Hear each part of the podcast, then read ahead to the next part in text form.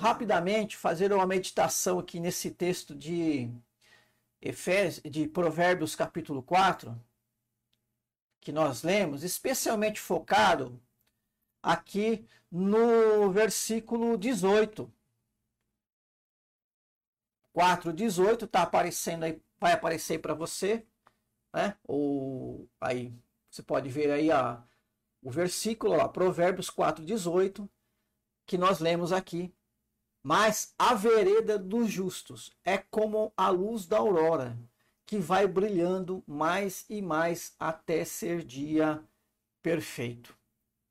E a partir desse, desse versículo, mais dentro do contexto do capítulo 4, uma rápida meditação que vai nos levar a pensar sobre uma vida que brilha como o sol ao meio-dia, que é o que está aí no, no texto. Uma vida que brilha como o sol ao meio-dia. É o tema baseado no versículo 4, no capítulo 4, versículo 18 de Provérbios, que diz: A vereda do justo é como a luz da aurora que vai brilhando mais e mais até ser dia perfeito. Então veja, o texto fala da vereda do justo. Né? Vereda é caminho, é jornada, não é uma palavra que comumente nós é, empregamos hoje em dia, mas é conhecida. Né? Então a vereda do justo, o caminho do justo, a jornada do justo que poderíamos também chamar de o caminho da vida cristã, a jornada do cristão ou a jornada é, do, do, da vida cristã. Isso significa que nós estamos caminhando enquanto cristãos, ou que a nossa vida, a nossa vida cristã, é uma caminhada. Nós estamos indo, né, dia após dia, caminhando para onde? Para onde a gente está caminhando? Estamos caminhando para o céu, sim, com certeza. Se nós não tivéssemos essa perspectiva do céu, nós não não teríamos nenhuma motivação para estarmos, inclusive, aqui agora conversando sobre o céu. Não é? Então, é, nós estamos sim caminhando é, para o céu, mas enquanto lá não chegarmos, e isso aí é, está nas mãos de Deus, né? quando será o nosso dia ou quando será a volta de Jesus. Enquanto isso, nós estamos caminhando também, mas caminhando aqui neste mundo, sabendo que este mundo, ele não é o nosso destino final. Esse mundo não é a nossa morada. Não é isso que Jesus disse lá em João 14, que né, ele é, é para a gente não ficar perturbado, né, perturbado, porque é o que há uma morada celestial preparado. Né? Nós não, não, não, não temos esse lugar, este mundo, esta realidade carnal que hoje vivemos como o nosso, nosso destino, nosso, a nossa final, né? nossa jornada final. Mas nós estamos nele por enquanto, estamos caminhando. E essa é a nossa caminhada para chegar onde? Onde nós queremos chegar enquanto estivermos aqui neste mundo, irmãos, irmãs? É? Onde? Se estamos caminhando, caminhando para algum lugar. Para que lugar caminhamos enquanto estivermos aqui neste mundo, enquanto não chegarmos no destino final, céu? Talvez você pense assim, não, minha caminhada, minha jornada, meu destino é Ribeirão Preto, é Cravinhos, é outra cidade, é até outro país. Mas não é esse o sentido. A jornada da vida cristã não é, não diz respeito a um lugar. Talvez você diga, minha caminhada é para comprar uma casa própria, é para viajar, é para é, trocar de carro, também a nossa jornada, a jornada da vida cristã, não tem a ver com o nosso ter, com os nossos bens, com aquilo que nós possuímos. Não são coisas materiais. Talvez você diga, ah, eu estou caminhando para aprender música, aprender uma profissão, mexer com informática, com computador, para trabalhar em indústrias, para mexer com máquinas, ferramentas. Também a jornada da vida cristã não tem a ver com as nossas habilidades, né? o emprego das nossas habilidades. Isso são projetos humanos que eles existem enquanto nós existimos aqui neste mundo. Depois eles terminam, não tem mais sentido. Então, queridos irmãos e irmãs, né? A jornada da vida cristã, como diz aí o texto, como a luz da aurora, que vai brilhando mais e mais até chegar dia perfeito. É o sentido que de se tornar uma pessoa melhor. É o sentido do aperfeiçoamento. Aperfeiçoamento. Aí sim, olha, eu estou indo para o céu, não sei, né, quando isso vai se concretizar, depende de Deus. Mas enquanto eu estiver aqui neste mundo, eu estou caminhando para ser uma pessoa melhor, para é, para o aperfeiçoamento, o aperfeiçoamento da vida, do comportamento, da santidade, da fé, da confiança, da solidariedade, do amor ao Deus, do amor ao próximo. A Bíblia fala tanto de crescimento, de desenvolvimento, de progresso. Apresenta uma série de virtudes teologais que nós temos que desenvolver, crescer e, inclusive, crescer no conhecimento, na graça de Cristo Jesus, está nas Escrituras. Né? Então, uma vida que brilha como o sol ao meio-dia é uma vida cristã que está se aperfeiçoando. Não é uma vida cristã perfeita, porque não é a condição que vamos chegar enquanto estivermos nessa condição carnal. Mas é uma vida cristã que está se aperfeiçoando dia após dia. Então a nossa história, a nossa jornada, que começou a aurora, né, no, quando nós somos regenerados por Cristo Jesus, e agora ela continua. E cada dia mais é como, como o sol vai, o seu brilho e o seu calor vai se intensificando até né, o ponto máximo lá do meio-dia, quando ele está bem em cima, né, bem centralizado Assim, né, é a nossa caminhada nesse sentido. E Provérbios capítulo 4, irmãos e irmãs, nos dão aí algumas é, é, condições, atitudes, é, empreendimentos pessoais né, da vida cristã que podemos fazer e devemos fazer para é, que a nossa vida seja melhor, passe por esse processo de aperfeiçoamento, né? Para que possamos então ser como a luz da aurora, né? Que vai brilhando cada vez mais até ser o dia perfeito, né? O, até o, o meio-dia. Então, em primeiro lugar, o versículos 5 a 13 nos exortam a ser sábios né?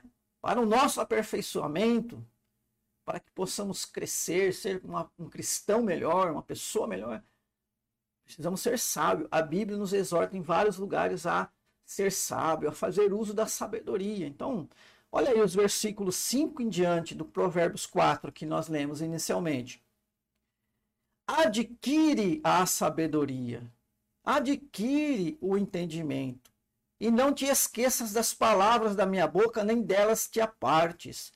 Não desampares a sabedoria, e ela te guardará. Ama, e ela te protegerá.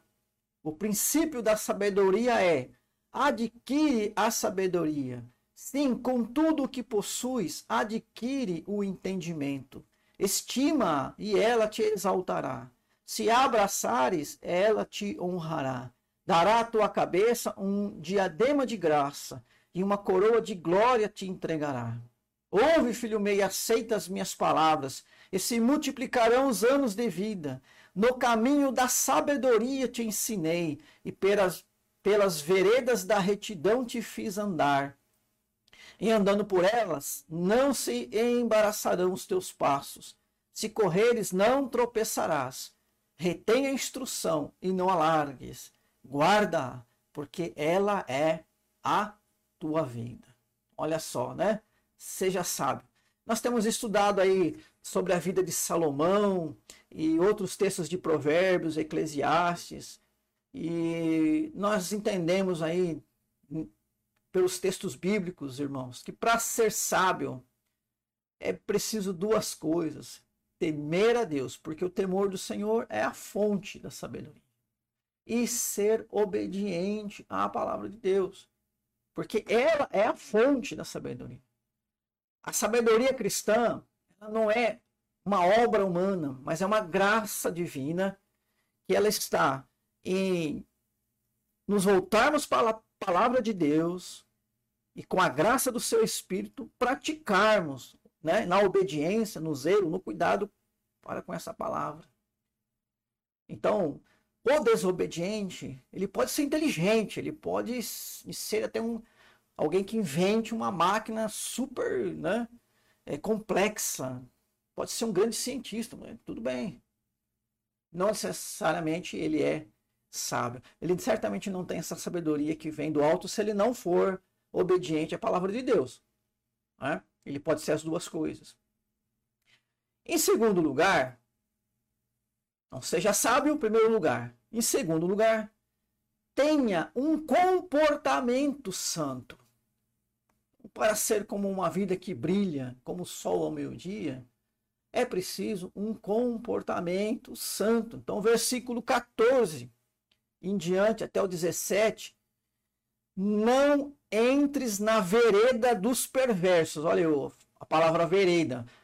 Caminho do justo, a vereda do justo é como a luz da aurora, que vai brilhando mais e mais até ser dia perfeito. Mas existe também o caminho do justo. Está lembrado do Salmo 1, né? Fala caminho do, ju do justo, o caminho do, do, do ímpio. Então, a vereda, não entres na vereda dos perversos, nem sigas pelo caminho dos maus. Evita-o, não passes por ele. Desvia-te dele e passa de largo. Pois não dormem se não fizerem mal, e foge deles o sono se não fizerem tropeçar alguém. Porque comem o pão da impiedade e bebem o vinho das violências. Versículo 24. Desvia de ti a falsidade da boca e afasta de ti a perversidade dos lábios. Os teus olhos olhem direito e as tuas pálpebras diretamente diante de ti. Pondera a vereda de teus pés e todos os teus caminhos sejam retos. Não declines nem para a direita nem para a esquerda. Retira o teu pé do mal. Né? Tira o pé do mal. Então, falando em outras palavras, né, somos exortados a ter aqui um comportamento santo, que sem dúvida é um comportamento sábio, porque é, é o comportamento daquele que obedece à palavra de Deus. Então, meu irmão, minha irmã, né, seja como uma luz que brilha intensamente em meio à sociedade. Olha lá, dê bom testemunho, seja digno de imitação, seja instrumento para abençoar pessoas. Esse, esse, essa, essa atitude deve fazer parte do nosso viver. Em último lugar, uma vida que brilha como o sol ao meio-dia é possível para aquele que tem um coração dedicado e consagrado ao Senhor. Coração que é o âmago da, da vida, né? a alma, a sede do, do entendimento, das emoções, das, das sensações, ou seja, a nossa vida interior, um coração dedicado e consagrado ao Senhor. Versículo 4 do texto aí de Provérbios 4.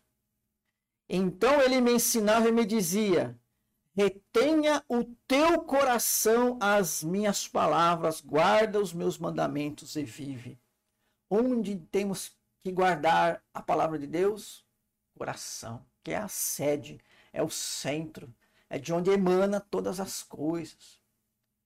Né? Se meu coração retém a palavra de Deus, ele é dedicado e consagrado ao Senhor. Eu vou ter um comportamento santo, porque também serei sábio. É assim que devemos que viver, né? Versículo 20. Filho meu, atenta para as minhas palavras, aos meus ensinamentos inclina os ouvidos. Não os deixes apartar-se dos teus olhos, guarda-os nos mais íntimo do teu coração. Né? Repetindo aqui para a gente guardar os ensinamentos no coração. Porque são vida para quem os acha e saúde para o seu corpo. Sobre tudo o que se deve guardar, guarda o coração, porque dele procedem as fontes da vida. Jesus já falou, falou isso também, né? que o que contamina o homem não é o que entra, mas o que sai, porque o que sai sai do coração e daí que saem as maldades, né? É isso que está dizendo, ó, de tudo que você tem que guardar, guarda o seu coração, porque dele, né, que procedem as fontes da vida. Então, se você tem um coração que guarda a palavra de Deus, um coração que é dedicado e consagrado ao Senhor, ele está retendo isso, é isso que está entrando no seu coração. E você está impedindo, né? Guardando o seu coração para que o mal não entre, só entre o bem, só entre a palavra de Deus. Então, o que, que vai sair de um coração que está cheio de Deus, cheio da palavra de Deus, cheio do Espírito Santo de Deus? Só coisa boa. Né? Por isso que esse coração é um coração que agrada a Deus e é, claro, um terreno fértil para o fruto do Espírito. Porque se meu coração está cheio da palavra de Deus, está cheio de Cristo, está cheio do Espírito, o que é que vai sair dele? Paulo fez aquela lista lá de nove é, virtudes teologais, né? Bondade, paciência, alegria, paz, amor, enfim. É isso aí que vai sair. Né? Então, tenha um coração dedicado e consagrado ao Senhor. Muito bem, irmãos e irmãs. É, que essa palavra, essa breve palavra, possa trazer edificação para sua vida, viu? Você depois possa reler esse capítulo, é o capítulo 4 de, de Provérbios, né? Releia e deixa Deus falar ainda mais ao seu coração.